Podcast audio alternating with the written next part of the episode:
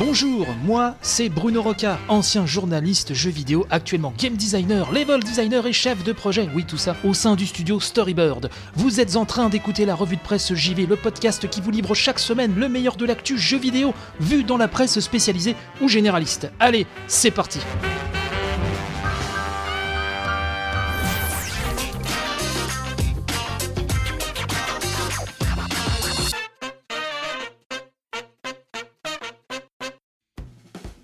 Bienvenue à toutes et tous dans la revue de presse JV. Quel bonheur de vous retrouver chaque semaine, chaque lundi matin, mardi, mercredi, je ne sais pas quel jour vous écoutez l'émission, mais en tout cas c'est toujours un bonheur. Comme à mon habitude, je vais vous annoncer que le programme ce matin est très chargé.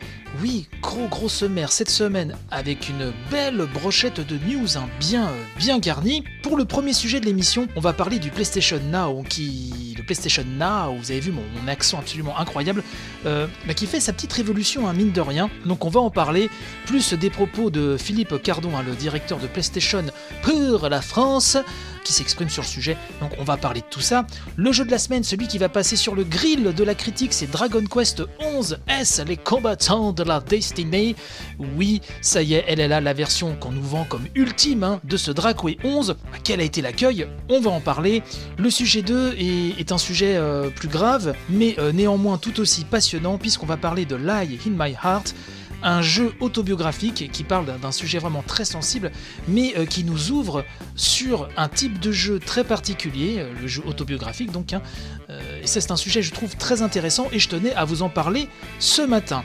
Bon écoutez, je pense qu'il est temps en tout cas d'attaquer l'émission. On s'accroche donc à son casque et c'est parti hein, sur l'autoroute du JV, l'autoroute de l'amour. Et avant de dire d'autres bêtises, passons à la brochette de news. Allez, c'est parti.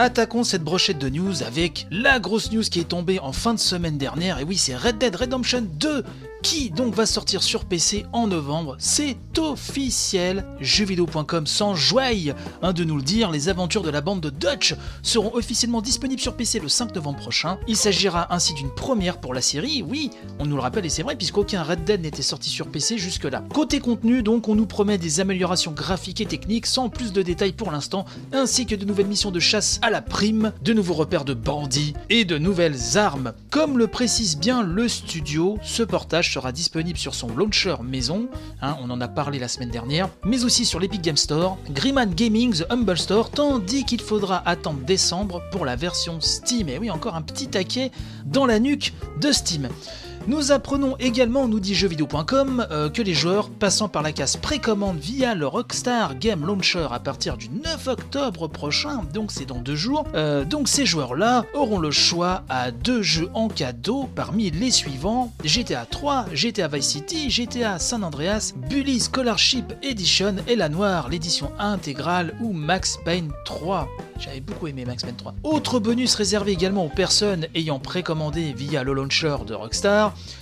une mise à niveau gratuite vers la version premium, des réductions de 20 dollars et les éditions spéciales Ultimate seront également à prévoir. Et donc l'édition premium contient tout un euh, chariot de DLC. Bref, euh, c'est la toffe. Moi j'avais euh, énormément aimé, je vous en avais parlé lors, de la saison 2, je m'y attendais pas. J'ai vraiment aimé, aimé très fort Red Dead 2. Donc bah, bonne nouvelle pour ceux qui veulent avoir l'expérience ultime sur ce jeu, pour ceux qui ont un PC à Watt 1000 dollars, hein, prêt à faire tourner tous les satellites possibles et inimaginables.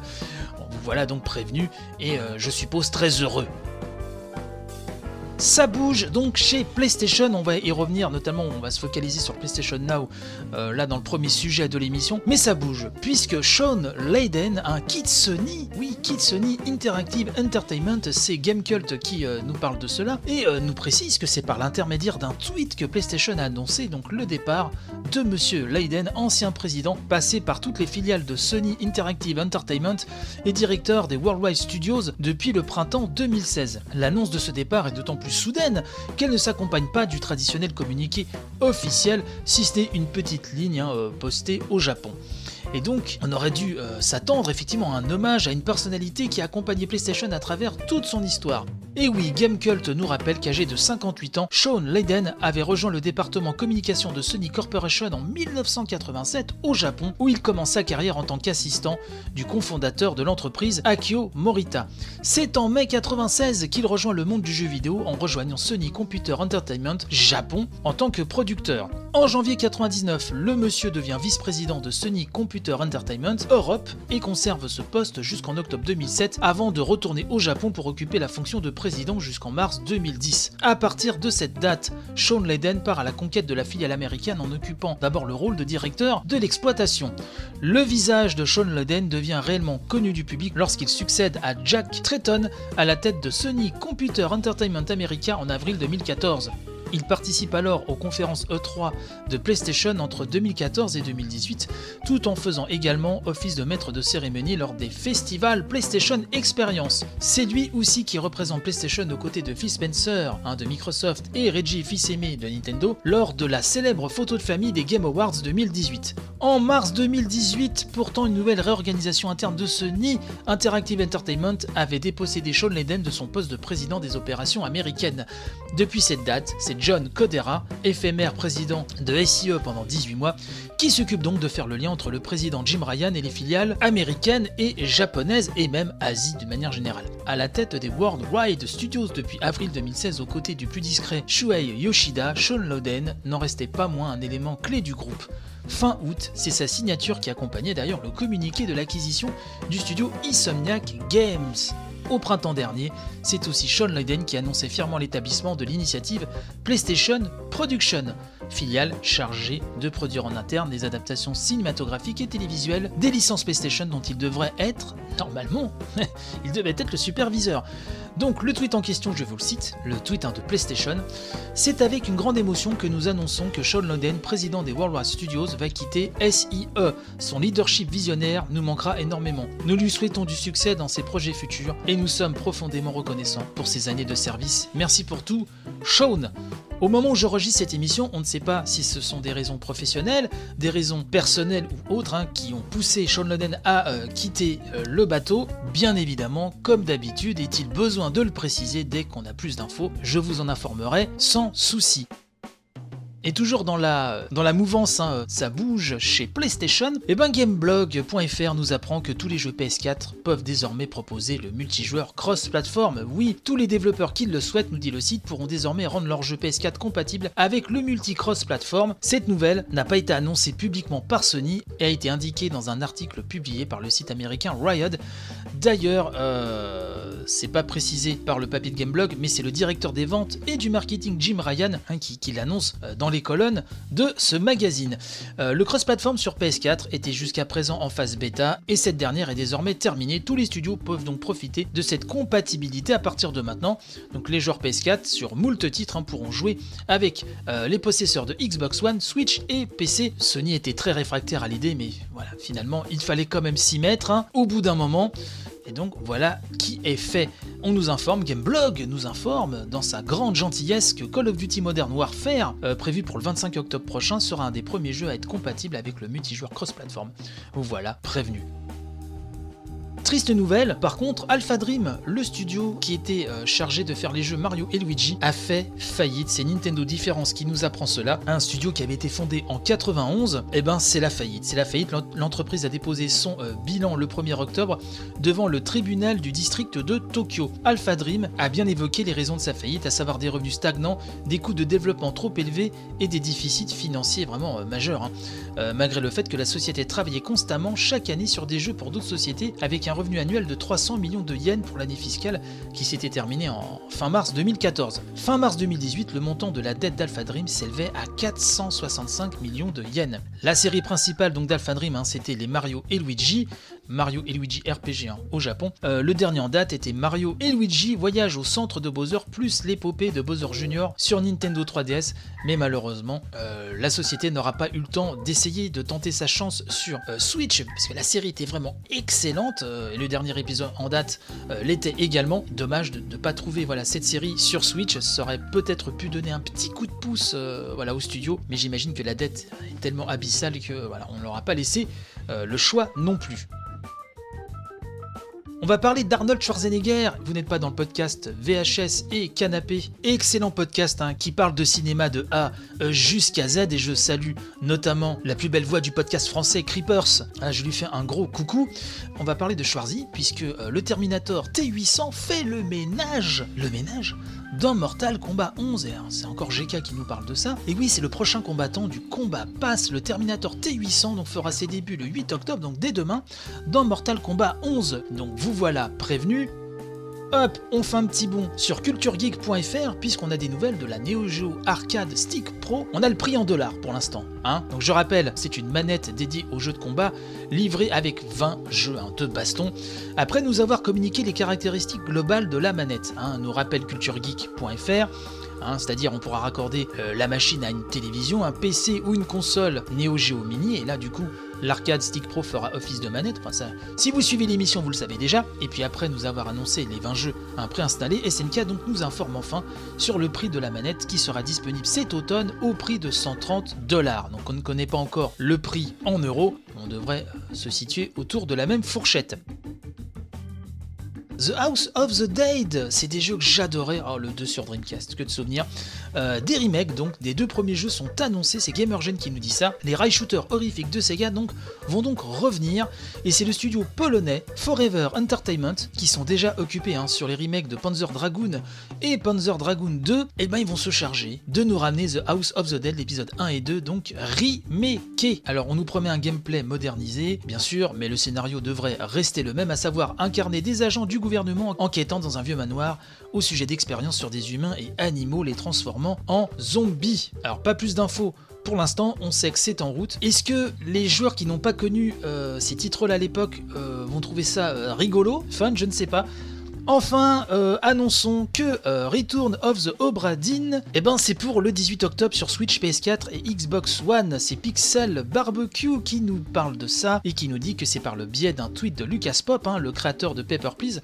D'ailleurs, je rappelle, dans les archives de l'émission, vous avez euh, un sujet sur Lucas Pop, hein, sur le parcours de Lucas Pop, et notamment on apprend qu'il a bossé chez Naughty Dog aussi. Auparavant, jadis, comme on dit, je vous invite à, fouiller voilà, dans, le, dans les archives de l'émission sur le flux magique.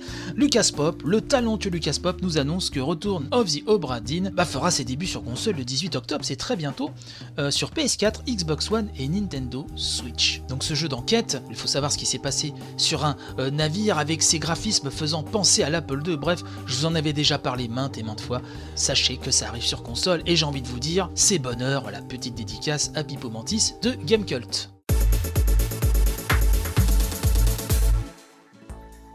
Il est temps de donner le résultat du sondage donc qui a couru toute la semaine la dernière. Un nouveau sondage vient de tomber et je crois qu'on y parle de PlayStation Now. Hein. c'est très en phase avec, euh, un sujet hein, euh, traité dans l'émission cette semaine. Donc je vous invite à aller voter en masse.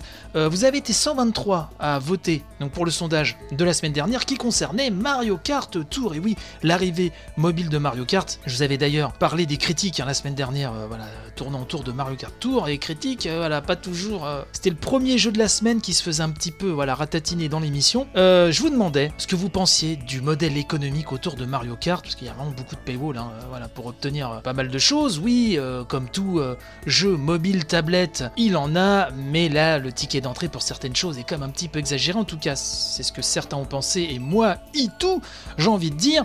Donc, je vous demandais ce que vous pensiez de ce modèle économique. Pour vous, à 17%, ça va, ça passe, euh, c'est normal, voilà, il faut y passer, il faut mettre son billet à chaque fois, ça ne vous a pas choqué plus que ça. Ça va bof, ça pique, hein, cette euh, proposition, vous étiez 28% hein, à adhérer euh, à ce jugement-là, c'est bof bof, ça pique un peu, pas de quoi vous traumatiser, mais enfin vous êtes 28%, donc sur ces 123 votants, je le rappelle, t'es un petit peu comme gêné hein, par ça.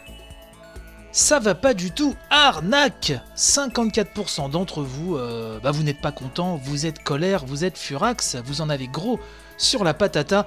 Oui, euh, 54%, ça va pas du tout, arnaque. Euh, J'irai pas jusqu'à crier arnaque, c'est vrai que j'ai utilisé ce mot un petit peu provocateur, n'est-ce pas, pour le sondage, mais pour moi c'est clairement euh, exagéré.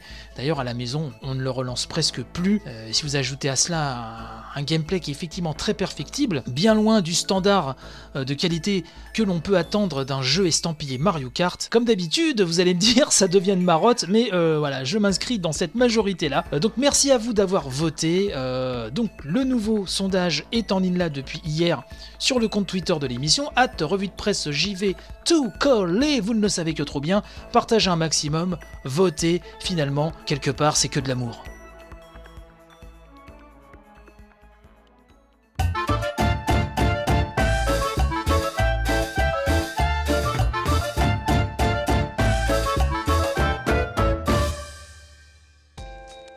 Alors, comme je le disais dans la brochette de news, hein, effectivement, ça bouge chez Sony. Et euh, ça bouge aussi particulièrement du côté du PlayStation Now, l'offre hein, de streaming qui permet donc hein, de, jouer à des anciens jeux estampillés PlayStation. L'offre donc se renforce pour faire face à la concurrence. Euh, C'est Gamecult qui nous a fait, euh, via la plume de Jarod, qui nous a fait un bon papier là-dessus, un papier intitulé Le PlayStation Now baisse de prix et proposera plus de gros titres chaque mois. Gamecult nous rappelle justement que voilà, les nouvelles plateformes cloud sont là et en vol comme jamais. hein. Il y a bien sûr Stadia de chez Google, le projet X Cloud de Microsoft hein, qui va pointer le bout de sa truffe, le projet Atlas d'IA, bref tout le monde s'arme et chacun y va de ses arguments. Et donc Sony a décidé de passer à l'étape supérieure pour séduire le public avec son PlayStation Now. Donc en plus d'une baisse de prix conséquente, hein, nous dit GK, le service d'abonnement mélangé en streaming et téléchargement va muscler son catalogue tous les mois.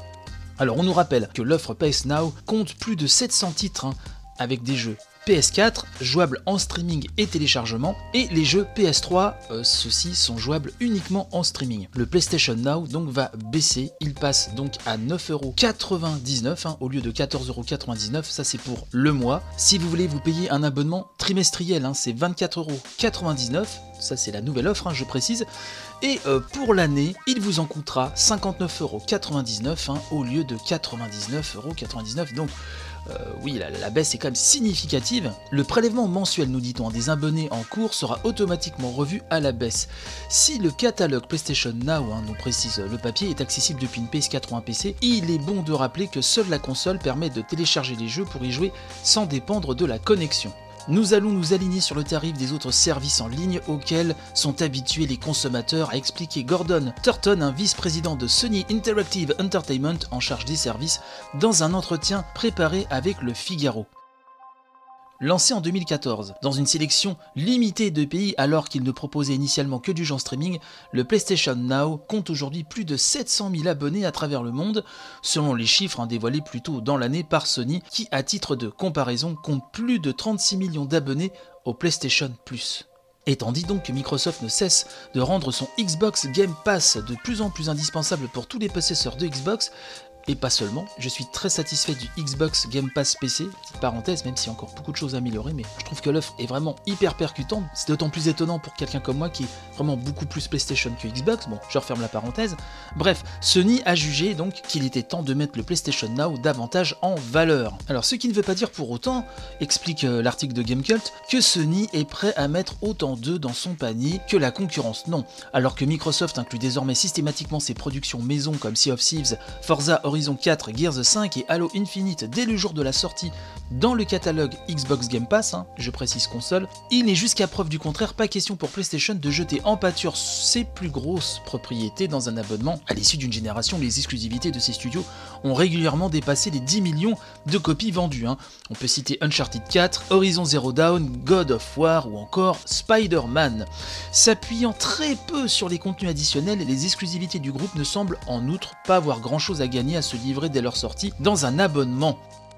Euh, Sony a décidé de marquer le coup donc en ajoutant dans le catalogue du PlayStation Now une sélection de 4 gros titres supplémentaires que sont GTA V, God of War, hein, God of War je précise le reboot, hein, Uncharted 4 et Infamous Second Son. Ces jeux sont accessibles pour tous les abonnés à partir donc là de, de maintenant, et même pour tout vous dire à partir de là de fin de semaine dernière, et seront retirés dans exactement 3 mois. Une dizaine de nouveaux titres rejoignent chaque mois de toute façon le catalogue de ce service pour lequel Sony a également décidé de faire un peu plus de pub hein, à la télé ou au cinoche.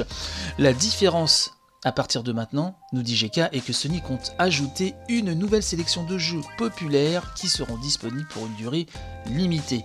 Là, je cite les propos de Sony. Donc, en complément de la traditionnelle livraison mensuelle de jeux. Et là, je bondis d'un pas haletant et svelte euh, vers le Nouvel Ops, puisque le Nouvel Ops s'est entretenu avec Philippe Cardon, le directeur de PlayStation pour la France, et donc qui fait le point sur bah, le streaming, le streaming et Sony. Le Nouvel Ops demande notamment à Monsieur Cardon que si euh, ce nouvel alignement euh, du Base Now est pour bien sûr contrecarrer la concurrence féroce de Microsoft ou de Google, il répond, je cite, ce n'est pas une histoire de concurrence. Là, on a un petit peu du mal à le croire, excusez-moi. La motivation de ce changement de tarif, c'est d'abord une observation des tendances du marché du streaming.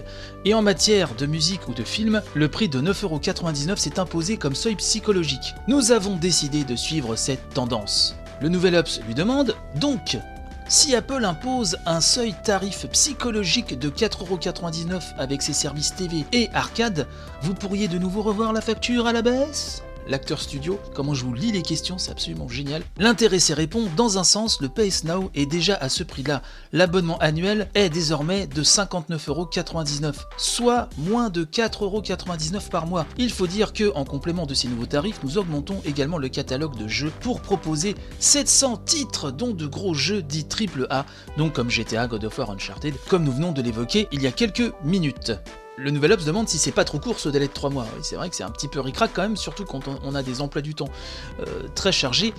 Et Monsieur Cardon dit que les études ont montré que cela suffit aux abonnés. Il ne faut pas, je le cite, il ne faut pas perdre de vue qu'il ne s'agit pas de l'achat d'un jeu, mais d'une pratique plus proche de la location. Il confirme donc un peu plus loin dans cette interview le fait que 700 000 personnes sont abonnées dans le monde au PlayStation Now, ce qui nous fait un ratio donc de 700 000 personnes pour 100 millions de PlayStation 4, ce qui n'est vraiment pas si mal. Bon, il faut rappeler aussi que le PlayStation Now est arrivé vraiment très tôt, hein, bien avant les autres offres que nous avons euh, citées précédemment, et donc le nouvel Ops pose la question fatidique. Pensez-vous que 2020 sera l'année de l'avènement du streaming de jeux vidéo? Difficile à dire, nous dit Monsieur Cardon. Le streaming, c'est une grande liberté d'accès à une immense bibliothèque de jeux pour un prix raisonnable. Cela fait longtemps que nous travaillons sur cette techno et depuis le lancement en 2014, nous avons beaucoup appris sur la qualité, la pratique et les attentes des joueurs, et cela nous permet de faire une offre plus aboutie dès aujourd'hui, et de passer à une étape au-dessus. Autre question, un petit peu plus loin, le nouvel Ops demande si, en proposant des jeux récents, est-ce que Sony ne craint pas que le streaming cannibalise à terme les ventes de disques Blu-ray en magasin? Non, je ne crois pas, répond le directeur de PlayStation pour la France.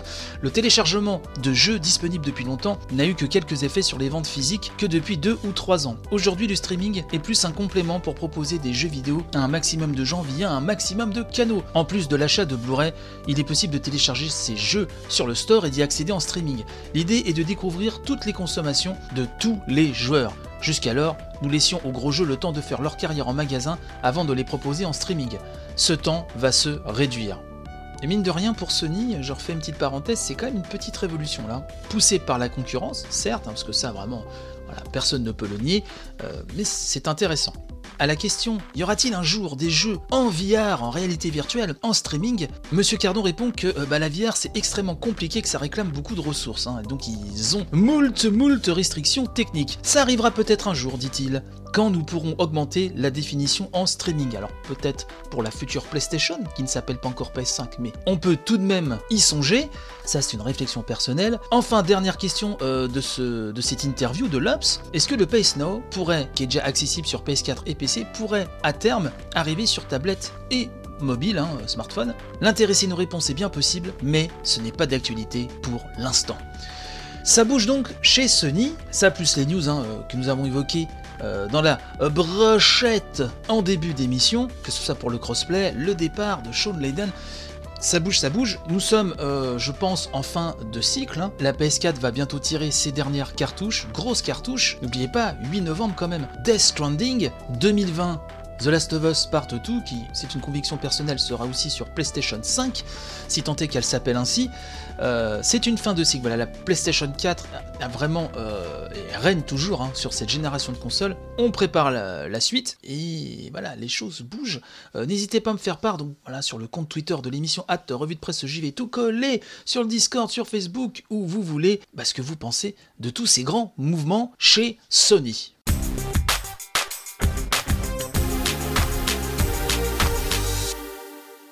Vous aimez la revue de presse JV, déjà vous êtes quelqu'un de très bien, et vous désirez soutenir l'émission tout en obtenant de chouettes contreparties, eh ben sachez, chers amis, qu'il y a une page Tipeee pour cela, www.tipeee.com slash la revue de presse JV. Le lien de la page, hein, bien sûr, sera dans la description de l'émission. Donc vous pouvez contribuer très facilement, hein. ça se fait en un clic, vous pouvez stopper votre don en un clic également, comme bon vous semble, quand vous voulez. Tout ça est hyper sécurisé, il n'y a aucun souci. Donc les contreparties sont quand même assez cool. Vous pouvez avoir accès en avance au sommaire de l'émission et de ses modifications au fil de la semaine, hein, donc sur le blog Tipeee. Vous pouvez proposer des sujets pour la brochette de news. Vous pouvez aussi proposer des coups de cœur, des coups de gueule en rapport avec l'actu qui seront lus dans l'émission s'ils sont sélectionnés. Et vous pouvez aussi participer à la grande revue de presse JV, la grosse émission presque mensuelle, hein, où entouré de tipeurs, on débriefe les gros sujets de l'actu qui ont fait le mois, entre autres choses. Donc d'avance, merci pour votre soutien. Merci mille fois aux tipeurs qui supportent vraiment ce podcast de l'amour. Donc c'est tipeee.com slash la revue de presse JV. D'avance, un grand merci à vous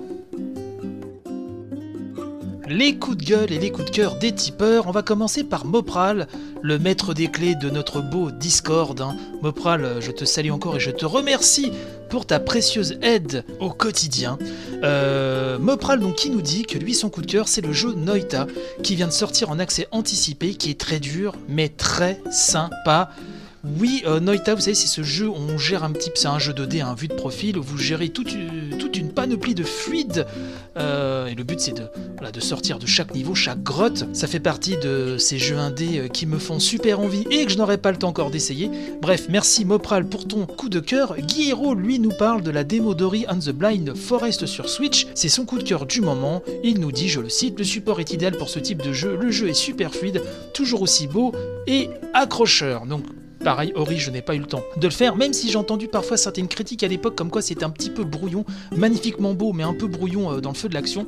Alors je ne sais pas, mais en tout cas, je te euh, remercie pour euh, ce coup de cœur et sur notre Discord, Discord, je le rappelle, qui est accessible à tout le monde, hein, à, toutes les auditrices et tous les auditeurs, mais il y a des salons réservés aux tipeurs. donc dans les coups de gueule, un, petit peu comme ça, diffus qui continuent, c'est voilà, toujours l'histoire des Joy-Con de Nintendo. Et euh, vous n'êtes pas sans ignorer qu'il y a aussi visiblement des problèmes avec la version Lite euh, de la Switch, donc tout ça, moi ça me hérisse le poil, euh, j'en suis colère et pas qu'un peu. Bref, merci en tout cas pour vos coups de cœur, messieurs, cette semaine. N'hésitez pas, si vous êtes tipeur, n'hésitez pas, sur le Discord, dans les salons dédiés, en commentaire, sur la page Tipeee, en tout cas sur la news Tipeee où je vous annonce, comme dit dans les contreparties, hein, où je vous annonce le sommaire et son évolution au fil des jours. N'hésitez pas à me faire part de tout ça et je lirai votre belle prose dans l'émission.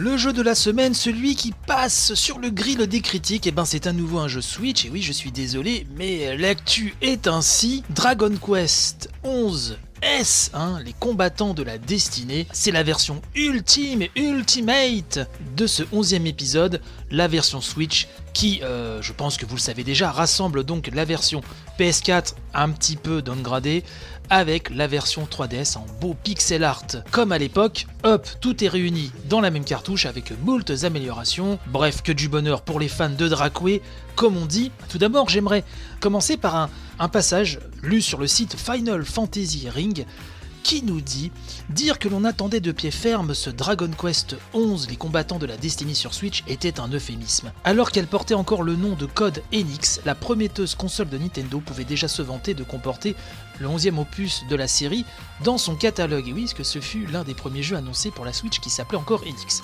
Bref, je continue. Puis, à l'issue d'une interminable attente, Dragon Quest 11 s'immisce dans les PS4 et 3DS japonaises en juillet 2017. Il faudra attendre une année supplémentaire pour le découvrir en Europe sur PS4 et Steam, avec toutes les qualités qu'on lui connaît. Nous sommes à l'automne 2019 et nous tenons enfin dans nos mains la promesse faite par les équipes de Square Enix à Satoru Iwata peu avant sa disparition, l'édition ultime d'une généreuse aventure qui, tel un miracle, tient dans la poche. C'était l'une des promesses de l'équipe à Satoru Iwata, promesse qui est donc désormais tenue et l'occasion de saluer à nouveau la mémoire vraiment de, ce, grand, euh, grand homme du jeu vidéo qui était Satoru Iwata. Bon, alors, quel a été l'accueil euh, qui a été réservé à cette version Switch hein, de Dracway 11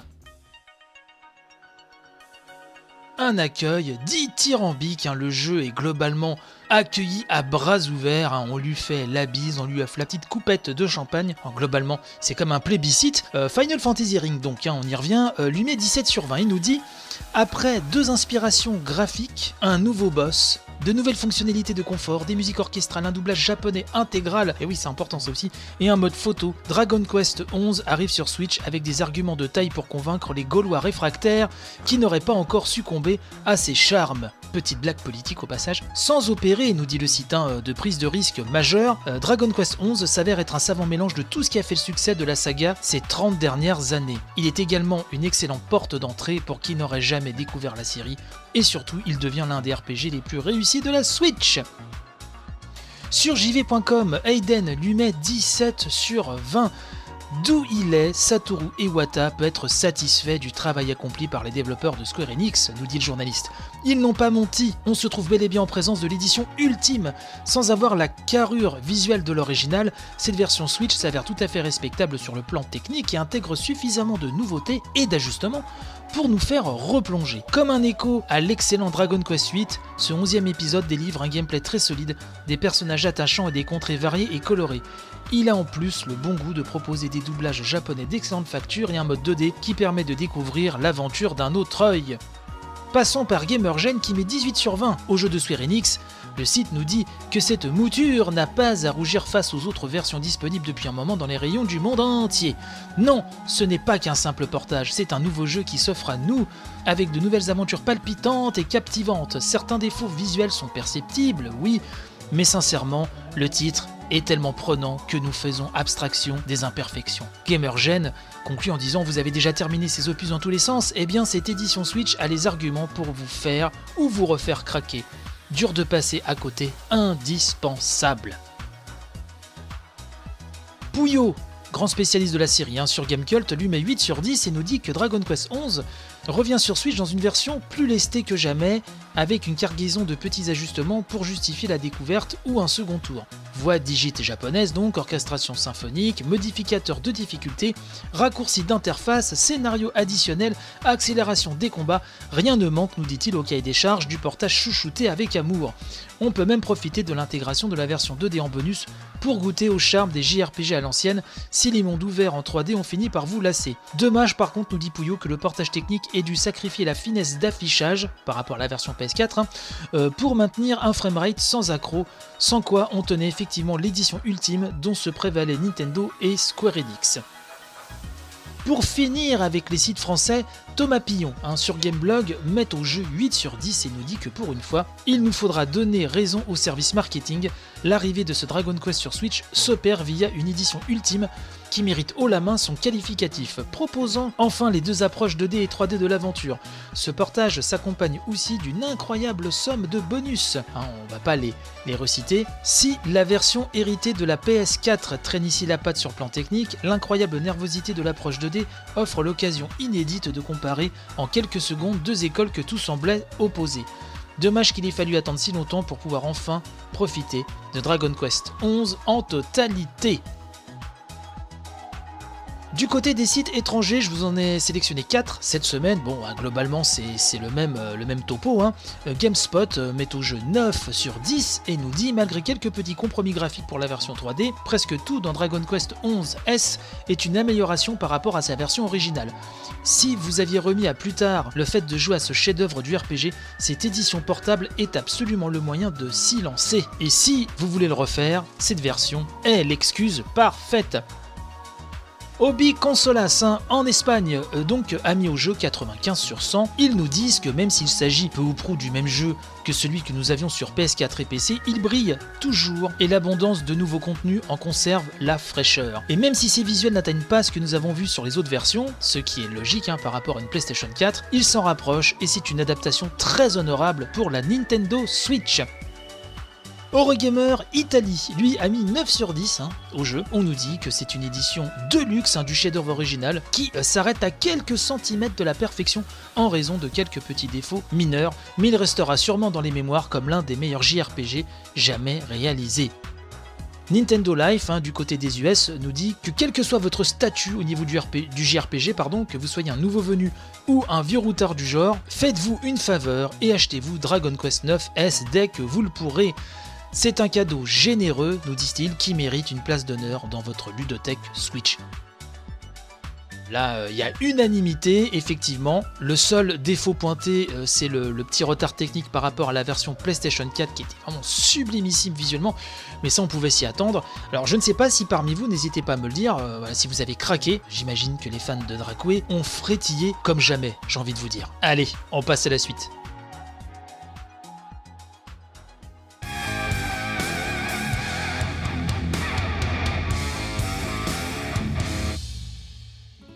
Si cette émission vous plaît, n'hésitez pas à en causer autour de vous, à partager un max sur les réseaux sociaux, c'est vraiment super important. Un commentaire, une question ou juste une envie de tailler le bout de gras avec votre serviteur et les autres auditeurs, eh ben c'est simple, il y a le compte Twitter de l'émission, hâte revue de presse JV tout collé. Il y a aussi la page Facebook, hein, vous tapez simplement revue de presse JV et bim, vous tombez dessus. Sinon, l'émission a un superbe Discord abritant une non moins superbe communauté. Tous les liens, de toute façon, sont en description de cet épisode. Je rappelle que toutes les éditions sont dispo H24 sur iTunes, Deezer, Spotify, YouTube et sur quasiment toutes les applis de podcast, sans oublier la web radio Playgeek hein, où l'émission est diffusée chaque mercredi. Bref, je suis partout. Oui, c'en est presque flippant.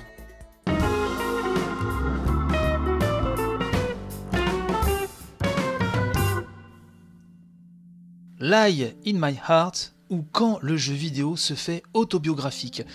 C'est un papier euh, assez intéressant que j'ai pu découvrir sur les Inrock. Ah je ne suis pas toujours très client, mais là il s'avère que ce papier m'a énormément plu, donc bah, de facto je le partage avec vous ce matin. Et donc on va parler de ce jeu, Lie in My Heart, hein, conçu par l'enseignant et chercheur Sébastien Janvaux. C'est un jeu autobiographique qui fait partager aux joueurs une période particulièrement sombre de son existence, hein, nous explique Erwan Nguyen, hein, qui est un rédacteur que j'aime beaucoup par ailleurs, euh, qui signe ce papier. Oui, un jeu donc qui aborde un sujet assez grave, euh, celui du suicide donc de l'épouse de l'auteur, hein, qu'il a donc laissé seul avec son tout jeune fils. Par la nature de l'expérience, nous dit-on, hein, euh, que propose ce jeu, c'est une œuvre atypique qui fait aussi figure de manifeste pour un jeu vidéo pensé comme un mode d'expression personnelle. L'article donc nous explique qu'avec les jeux d'aventure à choix multiples, hein, notamment ceux du regretté studio tel tel, on a pris l'habitude de confronter, en fin d'épisode, le joueur à ses décisions et à celles des autres joueurs. Dans Lie in My Heart, c'est un peu différent. Vous êtes éloigné de mon chemin, nous informe le concepteur du jeu avec qui on ne partage que 3 choix sur 6 au terme du premier chapitre, et finalement 15 sur 27 à la fin de l'aventure. Vous n'avez pas réussi à trouver le happy end, précise-t-il alors aux joueurs. Pour être tout à fait honnête, nous dit le papier, dans le contexte, on n'imaginait alors pas vraiment qu'une telle chose puisse exister, ni d'ailleurs que lui-même l'ait trouvé.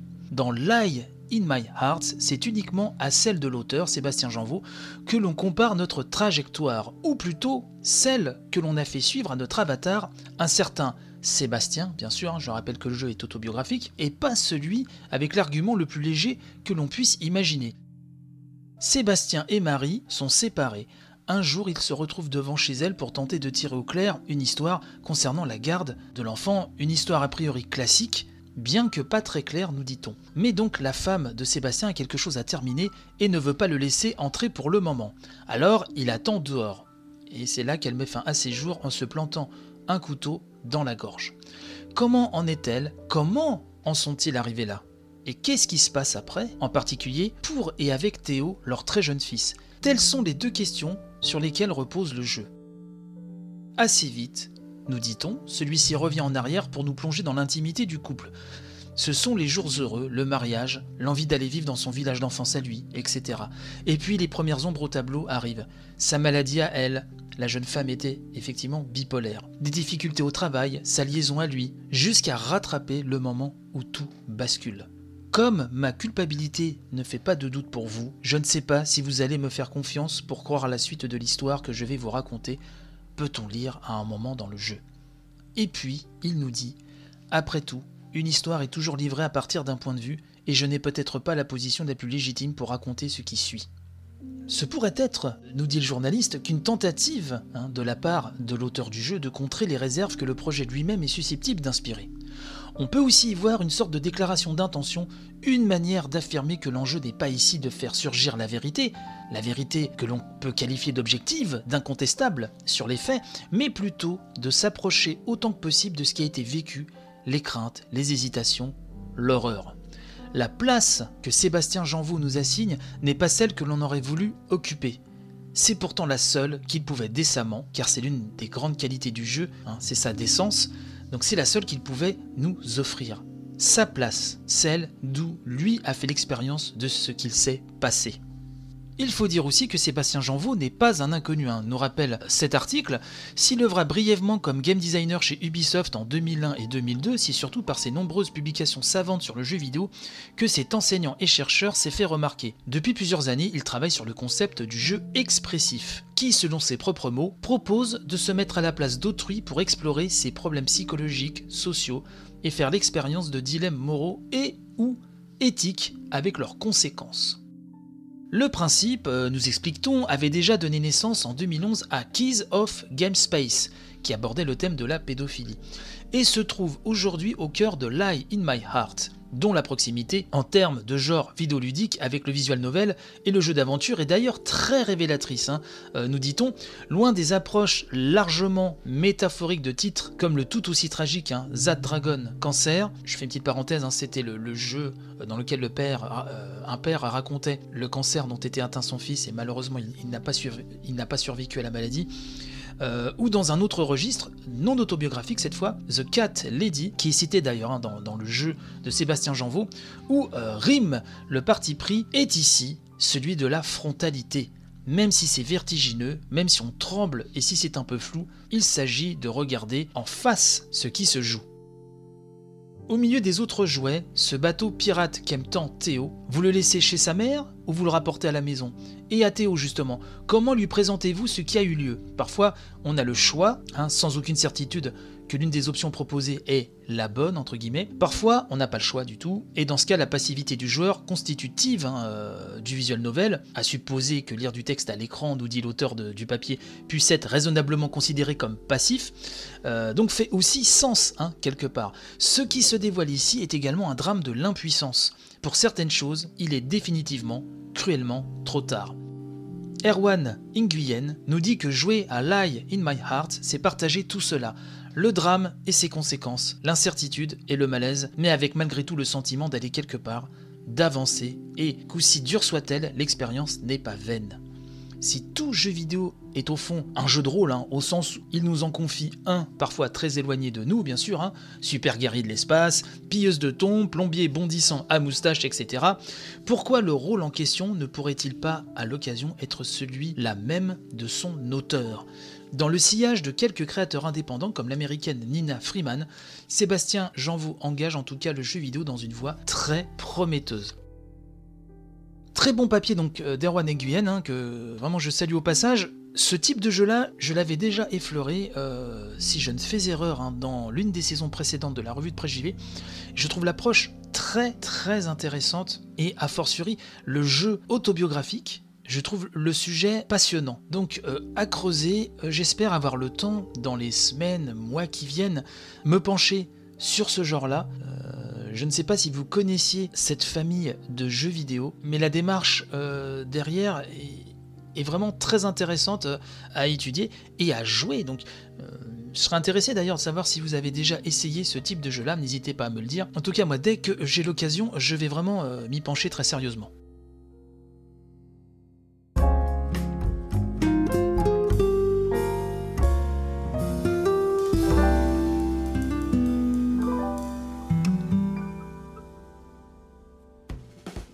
Il est temps, il est temps, chers amis, de se quitter. Merci encore à vous, merci pour votre fidélité, pour vos partages, merci du fond du cœur. Un grand merci également aux tipeurs, hein, vraiment les contributeurs de l'amour, comme je les appelle, de l'amour infini. Merci, merci vraiment à eux. Un grand merci à Pipoletsu, Seb22, Mopral, Trifon Valentin, Siwiliju, Electrotactics, Tophobie, Fabien, Clem, Deben, Yvan Le Pierrot, Machin Truc 76, Garan, Laure, Hirometsu, HXC, Tulkas, Bertrand, Coucou Bertrand Amar, ES1, disponible maintenant euh, gratos sur euh, le bouquet Free, chaîne 91 je crois. Merci à Cédric, merci à Lina Nounette, merci à Pikachu, Merci à HL9, merci à Nicolas, Vanifraise, X, Nili, le duo Carnoct et Melkioc, Lutherian, Aza, Slokoane, Evolix, Forza Pedro JP Madère et l'incontournable Monsieur A. Merci mille fois, mille fois à toutes et tous. Je vous donne donc rendez-vous lundi prochain, même heure, même flux, même chaîne, même crèmerie. Bref, vous avez compris le principe. Je vous souhaite panache et robustesse pour la semaine. On s'accroche, on tient bon. Gros béco et à tantôt. Bye bye